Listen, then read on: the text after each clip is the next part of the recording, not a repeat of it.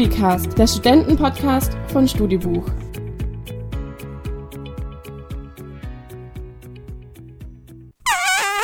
So, ich habe jetzt hier mal kurz für euch gebremst und wir halten jetzt mal in der kommenden halben Stunde eure sich viel zu schnell drehende Welt ein bisschen an und reden einfach mal über das, was sich zwischen euren Ohren oder wahlweise Augen, falls ihr uns auf YouTube gerade schaut. Da könnt ihr uns nämlich mittlerweile auch sehen, also doppeltes Fun-Erlebnis, was sich da so abspielt. Also wir reden über euren Kopf, genauer gesagt über das Thema mentale Stärke. Und mit wem könnte man über mentale Stärke besser sprechen als mit einem Leistungssportler, der diese mentale Stärke Jahr für Jahr, Wettkampf für Wettkampf unter Beweis stellen muss. Entsprechend freuen wir uns heute mit Deutschlands Nummer 1 im Kugelstoßen genau darüber zu sprechen. Simon Bayer ist erneut bei uns zu Gast und spricht mit uns ganz offen über seine bisherige Karriere, vor allem aber über den richtigen Umgang mit Rückschlägen und die Entwicklung mentaler Stärke. Wir erfahren, wie sich der junge Mann aus Bayern seine Ziele setzt und warum er auch mal gerne unkonventionelle Wege beschreitet. Und was ist eigentlich schwieriger zu handeln, Erfolg oder Misserfolg? In gewohnter Manier erhaltet ihr heute also wieder eine kraftvolle Brise Inspiration für euch, für euren Kopf und euren Studienalltag. Kleine Anmerkung noch, bevor der Hörspaß losgeht. Ähm, die Folge wurde im Februar 2020 aufgenommen. Zu dieser Zeit waren die Olympischen Spiele in Tokio noch nicht abgesagt und die Corona-Pandemie hierzulande erst in ihren Anfängen. Das spielt für die jetzige Folge zwar nur eine geringfügige Rolle, das wollte ich allerdings euch noch mitgeben, bevor es jetzt losgeht mit Simon Bayer. Viel Spaß!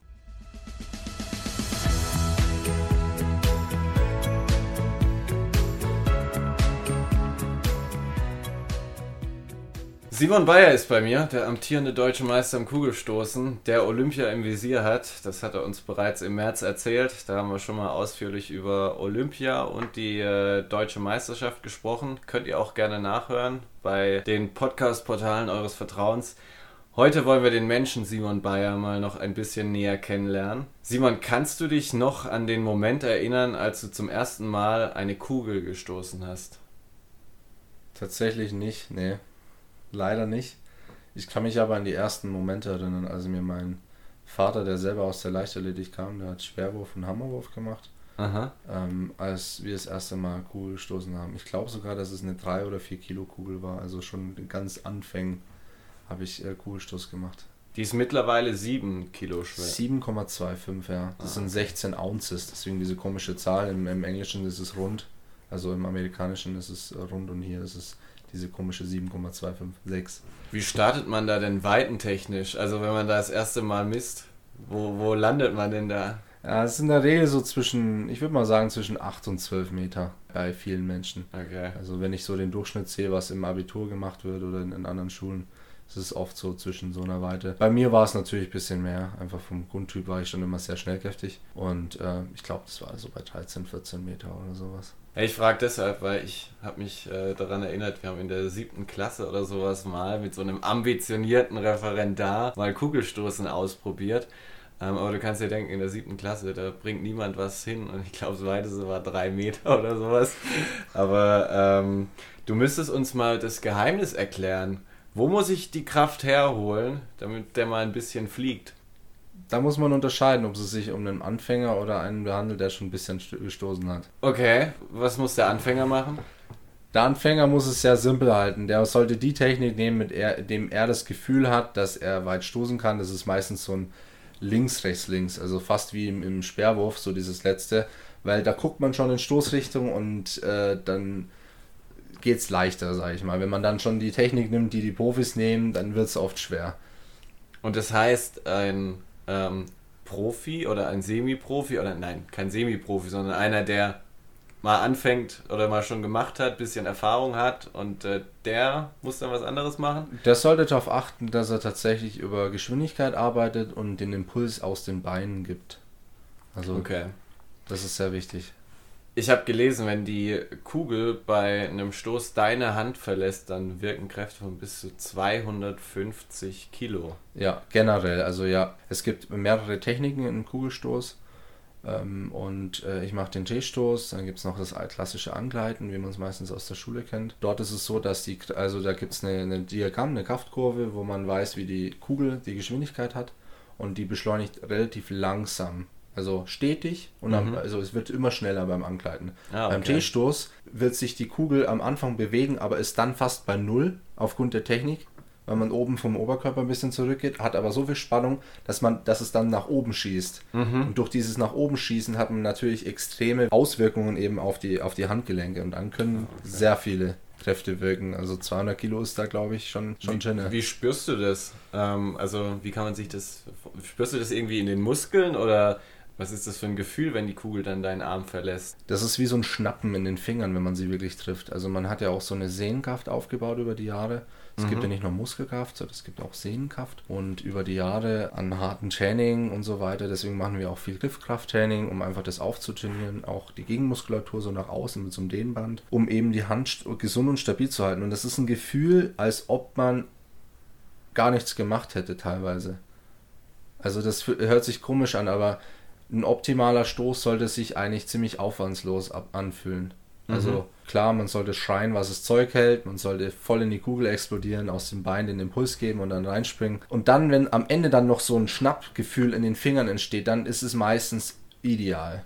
Dann hat man die Kugel getroffen, dann ist man nicht weich. Manchmal vom vielen Stoßen können die Finger auch butterweich sein, weil die Sehnen einfach ein bisschen überlastet sind oder die Kapseln. Und das ist so das Gefühl, was man dann haben sollte weil du es gerade ansprichst, schreien. Das ist was, was, was dann irgendwie automatisch aus einem rauskommt. Also nicht denken, oh, ich müsste die Kugel mal weiterwerfen, dann schreie ich einfach noch ein bisschen hinterher oder, oder wie, wie ist das? Also es ist immer witzig anzugucken. Ähm, die meisten schreien natürlich, also jeden, den ich kenne, schreit. Ich glaube, jeder würde schreien bei der Belastung, weil es ist einfach so ein wie so ein, so ein Ausatmen, aber auf, ja. eine, auf eine extreme Weise. Es gibt aber auch Athleten, die schreien noch hinterher, die schreien danach noch rum und rasten komplett aus. Und das ist natürlich dann so ein bisschen Show, würde ich jetzt mal sagen. Mhm. Äh, es gibt aber auch Athleten, die, die müssen sich fast schon zwingen zu schreien. Okay. Also ich habe schon Trainer gesehen, die haben dann ihren Athleten wie gesagt, jetzt schrei mal. Also sie sagen das dem Athleten, jetzt schrei mal. Wenn man sagt, wenn man schreit, dann stößt man weit. Ja. Aber stößt man weit, weil man schreit oder schreit man, wenn man so weit stößt? Das ist so. Ja, das, ist, das ist eine spannende Frage, ja. Ja, kann man vielleicht bei manchen nie beantworten. Ne? Ja. Du hast mal in einem längeren Interview erzählt, dass du eigentlich über Umwege zu diesem Sport gekommen bist. Ursprünglich war der Plan, im Bereich Mehrkampf zu bleiben, in dem du ja auch gestartet bist. Ja, also Mehrkampf ist äh, so der Standardweg als, als ähm, junger Leichtathlet, sage ich mal. Ich habe mit neun angefangen. Es ist normal, dass man erstmal in der Kinderleichtathletik ist. Da macht man alles Mögliche. Ähm, Schleuderball, äh, Ballweitwurf, Weitsprung ähm, und so weiter. Und ich kannte eigentlich nichts anderes. Ich war in Wasserburg, TSV Wasserburg in Bayern im Verein. Und es war so ein Traditions-Mehrkampfverein eigentlich. Und da war halt schon im Vorhinein klar, dass ich vielleicht auch Mehrkampf machen würde, später. Aber das war einfach diese Vielseitigkeit, die mir Spaß gemacht hat. Mir, war, mir persönlich war nie klar, dass Einzeldisziplin, also wenn man sich für eine Disziplin entscheidet, auch vielfältig sein kann. Also mhm. das war mir nicht so ganz klar, als ich noch jünger war. Deswegen dachte ich mir, okay, äh, machst du Mehrkampf auf jeden Fall. Und das hatte ich dann noch als Ziel, bis ich dann halt im Internat war. So mit 16 dann wurde ich dann äh, nicht mehr so überzeugt von der ganzen Geschichte. Du sagst, eine Disziplin kann auch unglaublich vielseitig sein. Was macht denn den Reiz des Kugelstoßens aus? Warum ist es cooler als Diskus oder Hammerwurf? Das ist jetzt ein bisschen böse, nein, aber was macht, was macht den Reiz aus? Also erstens, der Reiz am Wurf ist, finde ich, einfach ein Gerät, so simpel es klingt, weit zu stoßen, weit zu werfen. Das ist wie so ein, ja, das ist doch das Geiste für einen Jungen oder auch Mädchen, wer es macht, irgendwas weit zu werfen, weit zu stoßen. Das ist so ein, ja. so ein Kräftemessen das ist, glaube ich, in der Natur des Menschen auch, dass man sich ja. irgendwo äh, Kräfte misst. Deswegen gibt es das auch schon so lange. Ja. Leichtathletik gibt es schon seit, äh, seit vielen tausenden Jahren. Und ähm, diese, diese Verbundenheit auch zu dem Gerät, dass ich das einfach ja anfasse und wirklich weit stoßen kann. Das ist, das ist so dein Gerät, was du mitnimmst, das kannst du weit stoßen ähm, und vor allem auch diese, diese Aufgabe, egal wo auf der Welt, weit stoßen zu müssen. Da kommen wir wieder zu diesem eher professionellen, wenn man viel unterwegs ist und so weiter, guckt man sich auch viel an und so. Und da steckt so viel Leidenschaft dahinter. Das ist auch wie eine Familie. Mhm. Ähm, also da weiß ich dann eigentlich gar nicht, wo ich anfangen soll, was jetzt den Kugelstoß wirklich ausreizt. Aber ich finde, ja. das ist diese Kraft und diese Koordination und Schnelligkeit, dieses zu kombinieren. Weil es, es beinhaltet alles Kugelstoß eigentlich, was man sich so vorstellen kann. Du bist amtierender deutscher Meister, hast das im Jahr 2019 geschafft. Aber das Jahr zuvor war ein schwieriges. Du hattest lange Probleme mit deinem Rücken und warst sogar kurz davor, deine Karriere zu beenden. Ja, das ist immer schwierig mit Verletzungen umzugehen, vor allem wenn sie zum dritten Mal passieren. Also ich habe 2016 das erste Mal mit den Rücken Probleme gehabt und äh, 2017 hatte ich dann eine Schambeinentzündung und 2018 hatte ich dann wieder den Rücken auf der anderen Seite. Das war für mich generell schwierig aus dem einfachen Grund, weil ähm, wenn was so oft passiert, dann muss man auch seine Sportart hinterfragen. Mache ich das richtig? Ähm, ist das Training vielleicht auch zu viel? Mhm. Und ähm, ich weiß, dass man einfach einen gewissen Umsatz oder Volumen und Gewicht machen muss, um Weltklasse zu werden. Und das war halt auch da schon mein Ziel. Und wenn man weiß, wenn ich jetzt ein bisschen, wenn ich trainiere und verletze mich und ich will aber zur Weltspitze, dann baue ich irgendein Konzept, gesund zu bleiben. Und das hatte ich einfach nicht. Ich hatte kein Konzept, ich hatte keinen Plan. Und das hat mich doch zusätzlich demotiviert. Auch vom Arzt, einfach von meinem ersten Arzt oder die erste Diagnose äh, gesagt zu bekommen, dass die einzige Alternative wäre, entweder aufzuhören oder ähm, auf das eigene Risiko zu gehen, sage ich mal. Er will es dann nicht mehr verantworten. Wenn man so einen Satz von einem Arzt hört, er will es nicht mehr verantworten. Das ist schon ziemlich heftig und deswegen immer eine Zweitmeinung. Und ähm, ich hatte mich aber dann relativ schnell gefangen. Ich hatte einen guten Aufbau übers Jahr. Das Jahr an sich war ja nicht scheiße, sondern das war an sich einfach übers Jahr verteilt gut, aber am Ende immer schwierig. Okay. Also immer zum Winteraufbau. Also der Sommer war immer gut und dann ist es wieder abgefallen. Sommer gut, wieder abgefallen. Das war immer so ähm, erst am Ende des Jahres und am Anfang des nächsten Jahres. Und ich habe es immer als neues Kapitel gesehen und es hat mich motiviert. Also ich habe dann versucht, einfach an vielen Sachen zu arbeiten. Und hast es dann auch wieder hingekriegt? Hast äh, einen guten Arzt gehabt, der deinen Rücken in den Griff bekommen hat, der den wieder stabilisiert hat? Ja, es fängt einem immer bei einem selber an, klar. Also stabilisieren kann ich mich ja nur selber. Also wichtig bei Rückenproblemen, bei meinem Fall, ist natürlich äh, die richtige Stabilität und Disbalancen auszumerzen. Also Disbalancen entstehen halt, wenn ich äh, einfach nie darauf achte, dass ich, sagen wir mal, einen Hüftbeuger aufdehne oder meine Hüfte regelmäßig dehne, äh, Black oder so weiter und dann auch dementsprechend trainiere, weil wenn ich nämlich immer mit einer Disbalance trainiere, dann wird die Disbalance nicht weniger. Ich werde mhm. zwar stärker, aber die andere Partie wird immer schwächer im Verhältnis. Und das kann halt eben dann auch in den Hohlkreuz gehen. Also ich hatte von der Anatomie aus ein Hohlkreuz und wir haben halt einfach einen dran getüftelt. Also ab April war ich dann ähm, bei, bei meinem Doc, der eben auch Osteopath ist und der hat eben diesen Überblick gehabt. Was baue ich, um langfristig Erfolg zu erzielen? Das war aber dann 2019 erst, das okay. mein Doc. Also äh, die Rückenprobleme war dann eher Ende 2018 und 2019 hatte ich dann äh, mit dem mit dem Osteopath und, und äh, ist auch Doc, habe ich dann eben dieses Konzept von mir eben einfach ähm, durchgeführt, was mich halt gesund bleiben ließ. Jetzt der Beweis ist ja, dass ich jetzt den Winter überlebt habe. Mhm. Weil die letzten drei Jahre war es nicht so. Das ist mein erster vollständiger Winter. Der ist für Leute, die nicht wissen, warum der Winter so entscheidend ist. Im Winter werden meistens die Athleten gemacht, weil da sind meist äh, ist keine Wettkämpfe und das, der Trainingsumfang ist höher. Mhm. Also den Grundbaustein legst du meistens im Winter für den ganzen Sommer. Also du profitierst meistens von der Grundausdauer, wir haben verschiedene Phasen, dann ähm, die Maximalkraftphase, ähm, um, also Hypertrophiephase Muskelaufbau. Diese ganzen Phasen finden eigentlich im Winter so sehr, sehr intensiv statt. Und wenn du die nicht machen kannst, dann fehlt dir so hinten draus die Körner. Und das war der Beweis letzte Saison. Ich habe zwar den deutschen Meisterschaften gut gestoßen, hatte aber den Winteraufbau nicht vollständig. Und dann hat es mir am Ende so ein bisschen noch gefehlt. Es waren ja noch Wettkämpfe danach. Aber so dieses, dieses absolute Ding konnte ich, konnte ich dann nie bringen, weil da hat mir diese Grundsubstanz gefehlt. Das ist ja auch interessant, weil wenn man beispielsweise Leichtathleten oder Wintersportler so nur am Fernsehen verfolgt und dann irgendwie die ja eine Zeit lang nicht sieht, weil sie sich quasi vorbereiten, denkt man, ja, wenn es am Anfang noch nicht gut läuft, die können sich ja noch steigern und sowas, aber wenn da im Winter nicht die Grundlagen gelegt werden, dann wird es schwer. Genau, also äh, im Winter ist es sehr, sehr wichtig, dass man das durchsteht. Ähm, ich finde auch im Sommer, klar, du trainierst ja immer als Leistungssportler, aber du solltest schon darauf achten, dass der Winter verletzungsfrei bleibt, weil dort einfach diese Grundlagen. Muss ja nicht im Winter sein. Für, für Wintersportler ist es der Sommer Mhm. Und ich bin halt Sommersport, da ist es halt der Winter, der halt entscheidend ist. Und diese Stunden alleine im Kraftraum oder diese Stunden alleine auf der Laufbahn, die, die machen einen großen Unterschied, wenn man die, wenn man die durchziehen kann. Abseits von Verletzungen muss man natürlich auch mit sportlichen Rückschlägen irgendwie umgehen. Wie schaltest du denn nach einem Wettkampf, der mal nicht so gut lief, ab? Was, was machst du da? Reden. Mit wem? Äh, Familie und mein Trainer. Und guten Freunden. Da reflektiere ich mich dann oft selbst. Also ich bin jemand, äh, der, der gerne ähm, sich selbst reflektiert und äh, dadurch kann ich mich selbst einfach auch wieder, ich sag mal, stabilisieren, normalisieren. Also beschäftigst dich auch wirklich aktiv mit dir selbst? Arbeitest vielleicht auch mit Mentaltrainern? Arbeitest du da mit Trainern Ja, also ich, ich bilde mich selber ganz gut fort, sag ich mal. Ich habe viele Bücher gelesen über, über Persönlichkeitsentwicklung, äh, beschäftige mich immer wieder viel mit mir selber. War ein paar Mal schon beim Sportpsychologen, um so ein paar Dinge aufzuarbeiten, die man so erlebt. Es läuft ja nicht alles immer rund, auch im privaten Leben. Und die fließen natürlich mit in den Sport ein. Mhm. Ähm, weil einfach vieles durch Emotionen halt gesteuert ist. Und genau, und das, das ist immer eine, eine, eine spannende Geschichte. Ähm, und die Motivation hole ich meistens von mir selber. Also ich muss auch wirklich auch ehrlich zu mir selbst sein, was, was jetzt eigentlich wirklich passiert ist, ja. Es ist ja am Ende ein Luxus, mit Kugelstoß Geld zu verdienen. In welchem Land ist das so, ja? Das sind nur wenige, wo man das wirklich kann. Und sich das bewusst zu machen, das ist sehr wichtig.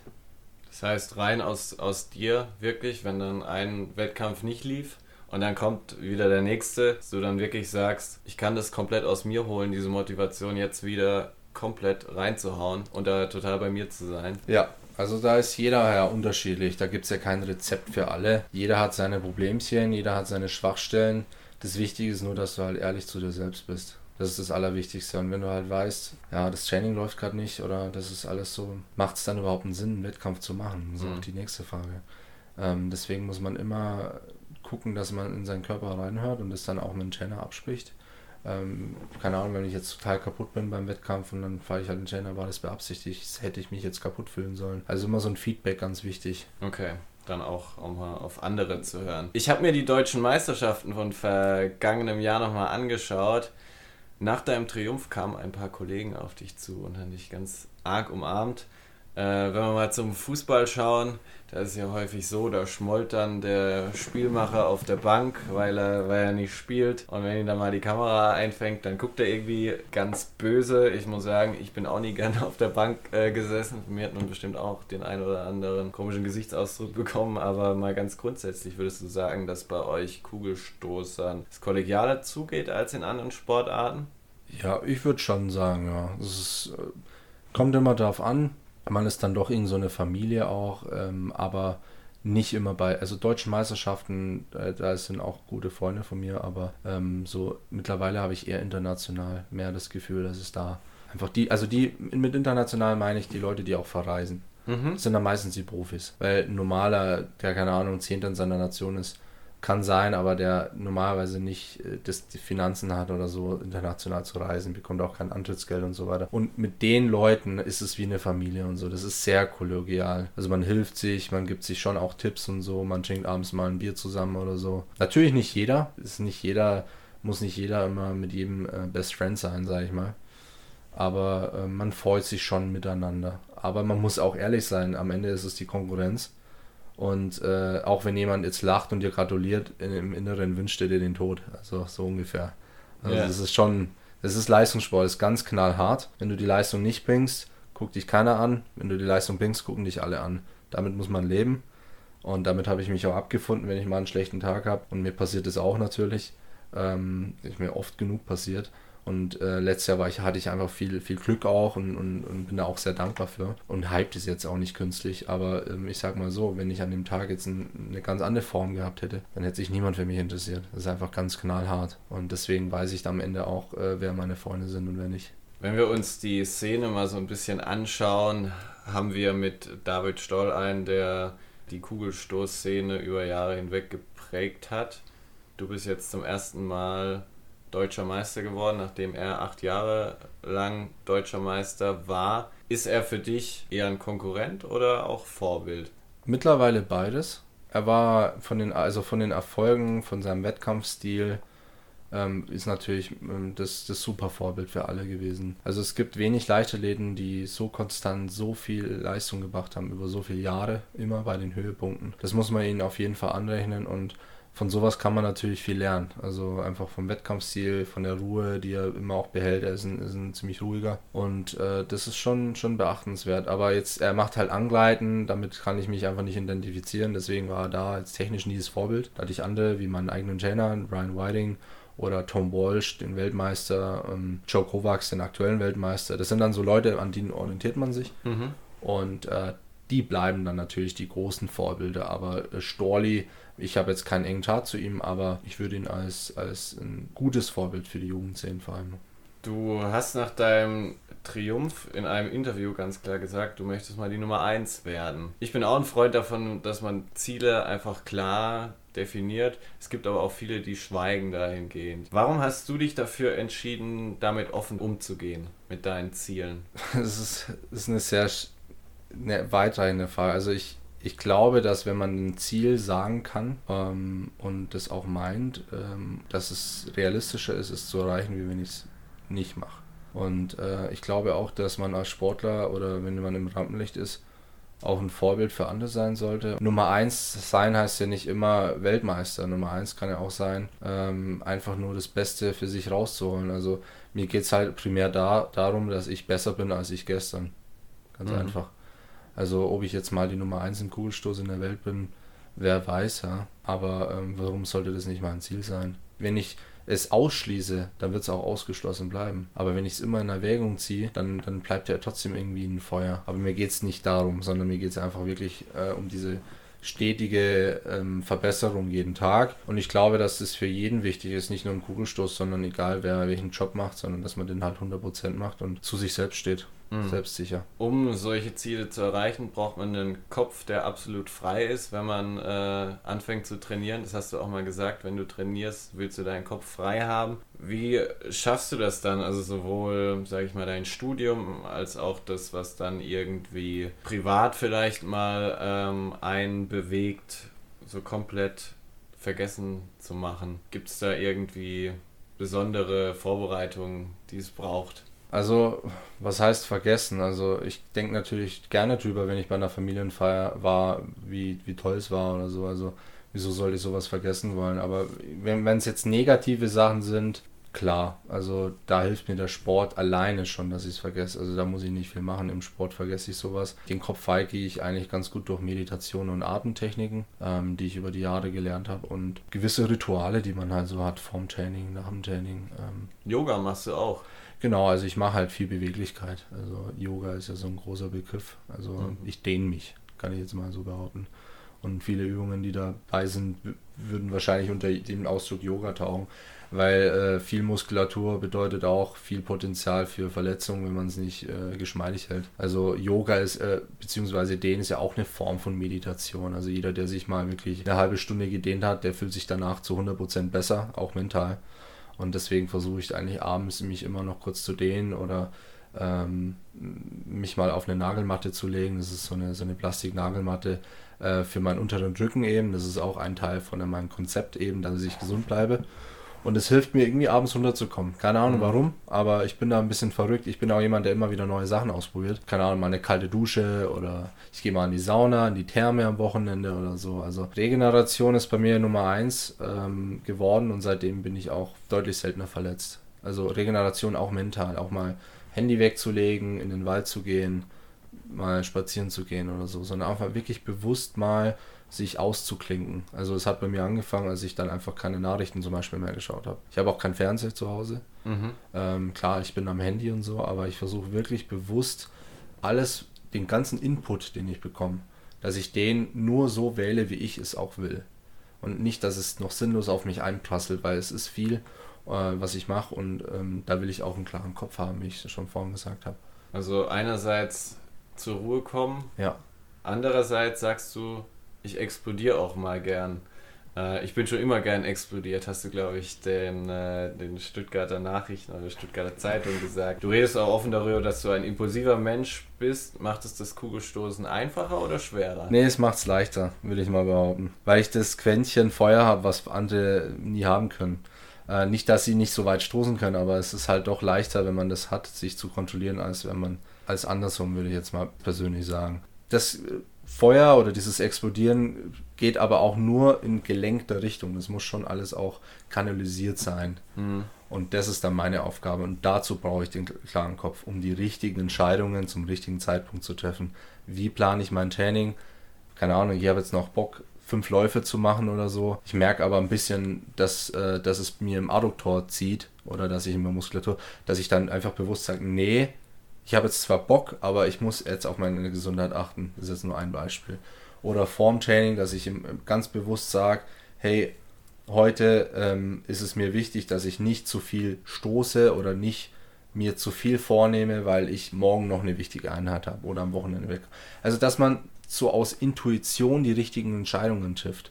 Mhm. Innerhalb des Trainings, aber auch außerhalb des Trainings. Nicht noch feiern zu gehen oder wenn dich ein Kumpel anruft, hey, ich muss jetzt äh, hast du Bock heute Abend feiern zu gehen oder so und ich habe morgen einen Wettkampf oder übermorgen. Das dem unterzuordnen so ein bisschen. Also nicht egoistisch zu sein, aber dass man wirklich klare Entscheidungen trifft, weil ich schon, wie vorhin gesagt, äh, hast du gesagt, dass ich impulsiv bin und ich in dem Moment natürlich äh, reagiere und äh, wenn ich keinen klaren Kopf habe, dann reagiere ich dann vielleicht auch falsch.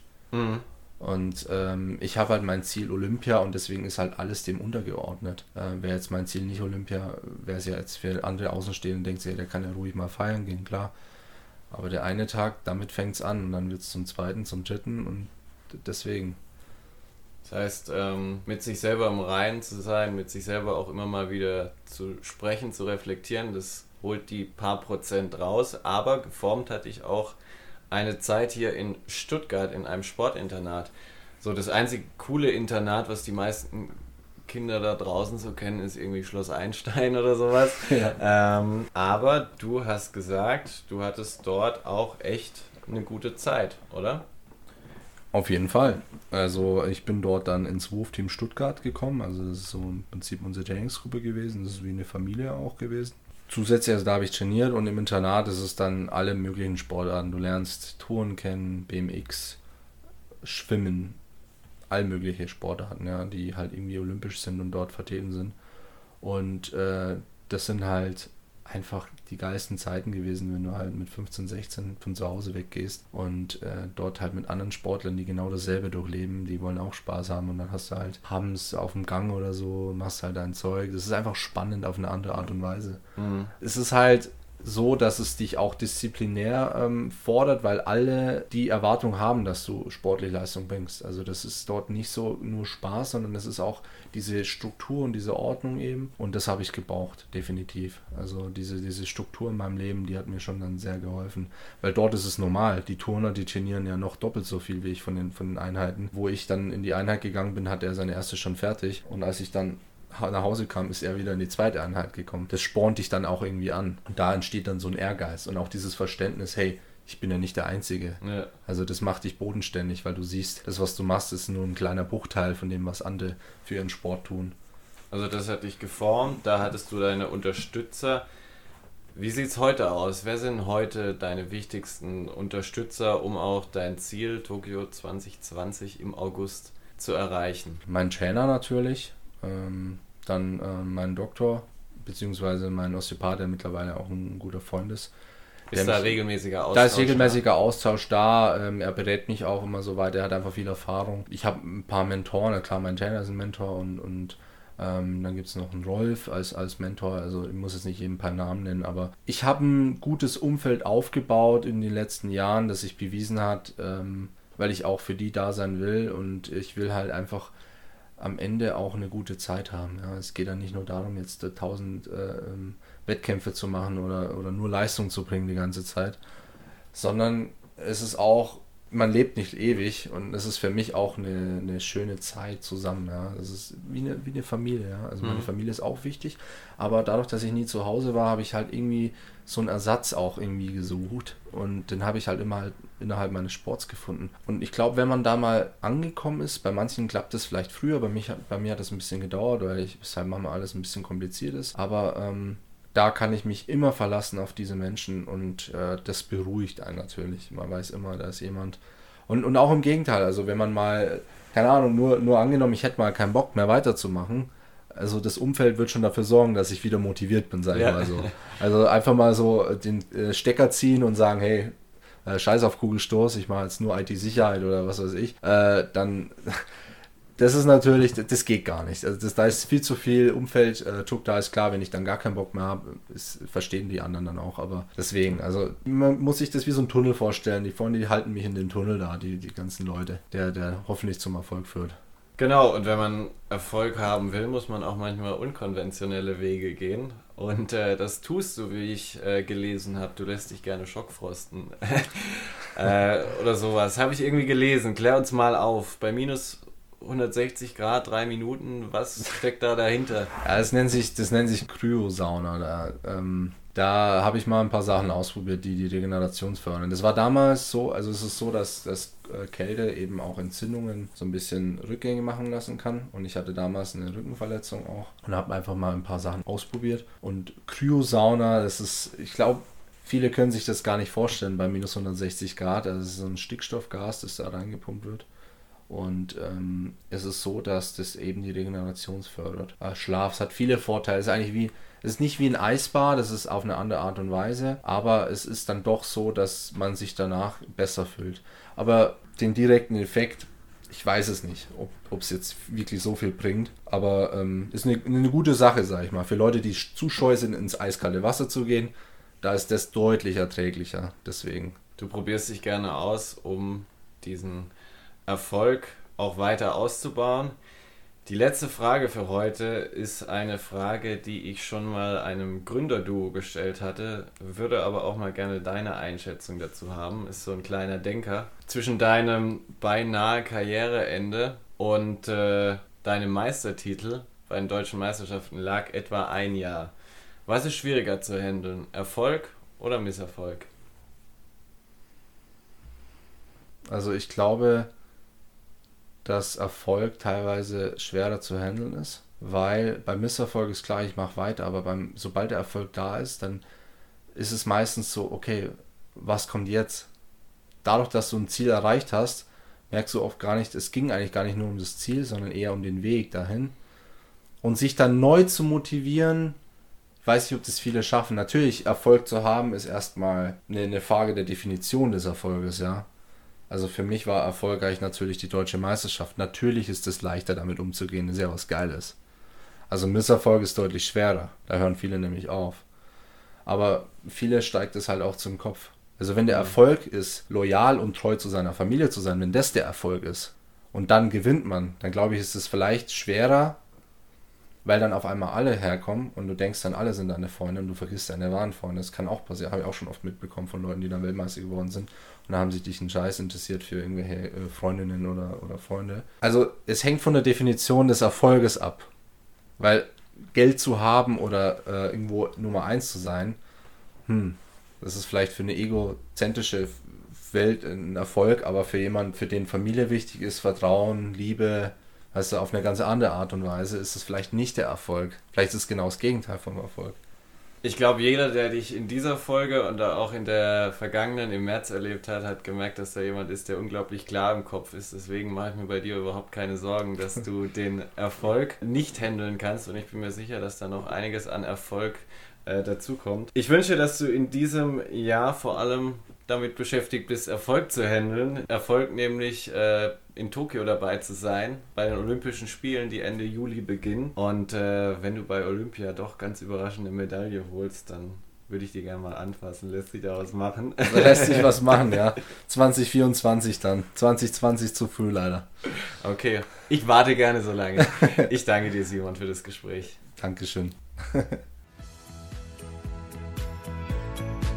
So, ich bin's nochmal. Wir haben noch eine kleine Anmerkung in eigener Sache. Und zwar könnt ihr euch als treue Hörer des Studicast bestimmt an unsere Corona-Specials erinnern. Darauf wurden nicht nur viele von euch aufmerksam, sondern auch der Bayerische Rundfunk und der hat eine kleine Reportage gedreht, beziehungsweise die habe ich gedreht, über meinen Podcast-Alltag in Corona-Zeiten. Also falls euch immer mal interessiert hat, wie mein Wohnzimmer aussieht, schaut es euch doch mal an. Am besten ihr fragt mal Herrn Google nach Studicast oder ihr schaut mal bei uns vorbei auf Instagram, da gibt es auch einen kleinen Schnipsel dieser Reportage schon zu sehen. So, das war's jetzt aber wirklich. Tschüssi, schöne Woche.